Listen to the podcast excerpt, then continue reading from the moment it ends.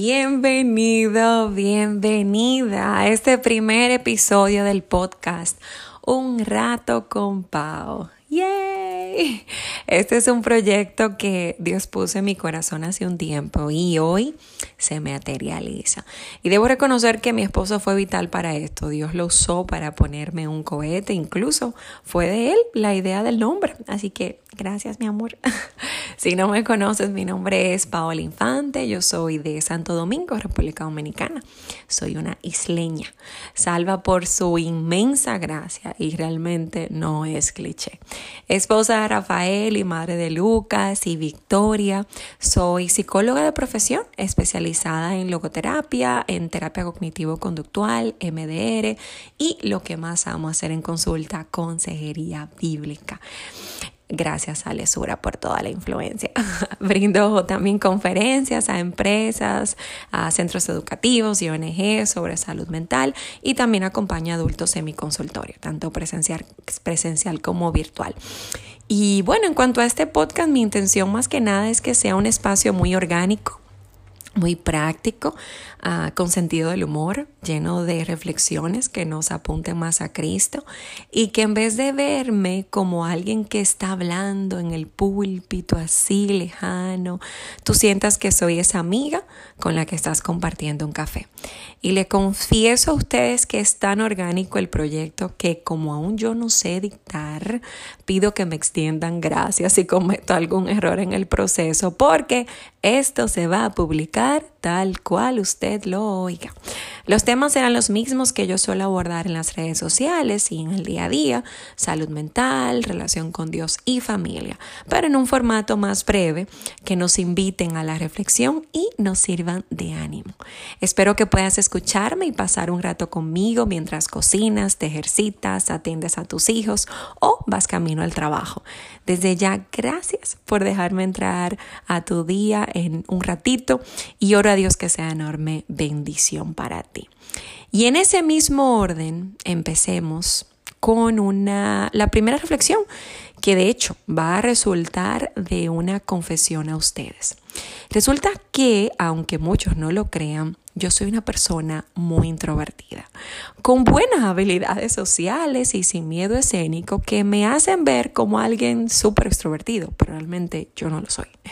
Dicho esto, desde muy pequeña, mm, prefería mantener un perfil bajo y no llamar la atención, pues para mí eso significaba mucho peso y me, generaba mucha ansiedad, ah, pero mi misión siempre fallaba. Yo llamaba la atención por el pueblito en el que vivía, por mi color de cabello, por mis notas en el colegio, por los padres que tenía, por el tipo de trabajo de ellos, por los cientos expectativas que tenían los demás de mí, porque me gustaba montar for reals desde los 11, en fin, por tantas cosas. Era un tema que me cargaba tanto que a veces yo solo quería esconderme así debajo de una sábana. Si me decían algo positivo, inmediatamente mi corazón se aceleraba. Es más, hasta estar en el cuadro de honor del colegio me preocupaba, porque yo sabía que de ahí venía otra expectativa o una invitación de algún profe, de la directora, ah, mira, vamos a esta olimpiada o cualquier cosa que se inventaban. El tema mayor era que mi niñez y mi adolescencia fueron muy dolorosas a puertas cerradas. Pero resultaba que aparentemente, aparentemente, al que le va bien por fuera, ¿no? Afuera en el mundo, entre comillas, no debería de estarse quejando, entre comillas, o bien no tiene problemas de verdad, entre comillas. Esos fueron, esos fueron de hecho creencias distorsionadas que tuve que confrontar en la medida que iba creciendo. Y cuando conocí a Dios fue que pude entender realidades muy contundentes que son ah, las que te quiero incluso compartir ahora. Y la primera fue que yo nunca fui llamada por Dios a llenar las expectativas de los demás. Nosotros fuimos hechos seres necesitados, pecadores y dependientes de Él. Yo nunca fui llamada a esconder mis lágrimas para lucir más agradecida. Yo fui llamada a correr como una niña, aún hoy como adulta, a sus pies, porque yo sé que no puedo hacer nada sin Él, sea introvertida o no. Nunca hubiese podido ni siquiera llenar los zapatos de forma perfecta, porque yo no lo soy. Hubo uno que tuvo que venir y solo uno pudo vivir justamente de principio a fin. Y solo por Él es que podemos hoy caminar en esa libertad. ¿La libertad de qué? De ser hijos, siervos suyos, que tienen talentos o capacidades que son evidencias de su gracia, que tienen pecados que recuerdan nuestra necesidad de Él y que tenemos historias de sufrimiento y de alegría que son escenarios donde solo uno brilla en gloria y ese es Cristo. Nadie puede estar sentado en su trono, nadie se lleva su gloria. Y eso, hermano o hermana mía, nos quita cualquier peso gigante que nosotros o los demás pongan en nuestras espaldas. Y ahora me gustaría preguntarte a ti, ¿tú tienes un talento que te hace sentir muy cargada? ¿Vives por las expectativas que todos tienen alrededor de ti? Sientes que no puedes llorar porque la gente asume que no tienes problemas o tu vida luce bien y no deberías quejarte? ¿Crees que puedes llenar ese estándar perfecto y moral que solo Cristo cumplió? ¿Sientes que los éxitos o fracasos que has tenido los has dejado entrar demasiado en tu corazón y ahora los estás asociando a tu identidad en Cristo? ¿Vives a puerta cerrada o solo? Sola. Tus más grandes sufrimientos por temor a que nadie te entiendan. Si respondes que sí a alguna de ellas, quiero enviarte mi abrazo. Y que sepas que en este mundo habrán incontables experiencias que nos harán sentir esclavos y en sufrimiento.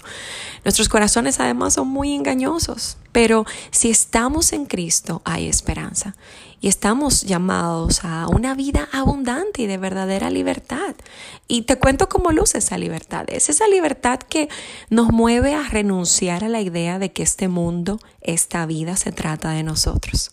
Es renunciar a la idea de que después de ser salvos solo necesitamos nuestra fuerza de voluntad para caminar en santidad, cuando realmente es imposible hacer eso si no es Dios que lo hace en nosotros.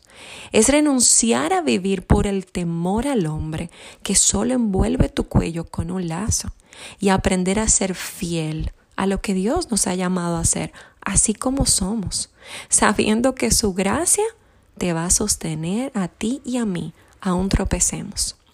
Es renunciar a los caparazones que nos hacen sentir dura para adoptar una vestidura delicada, como el lino que te recuerda lo vulnerable y débil que eres, que somos, y aprender a ver esto como algo bueno. Es renunciar a llevarte cualquier éxito o aparente fracaso a tu corazón porque sabes que tu identidad en Cristo no es ni será más destruida porque está en un lugar seguro. Corramos a Él hoy, otra vez, tal y como estemos. Pidamos perdón, seamos vulnerables en el único lugar donde somos conocidos y amados con tanta plenitud. Y eso es bajo la sombra del Omnipotente. Gracias por escucharme en este primer episodio donde quise presentarme un poco y traer una breve reflexión. Si te fue de apoyo, comparte esto con alguien más. Dios te bendiga y nos vemos en un próximo episodio.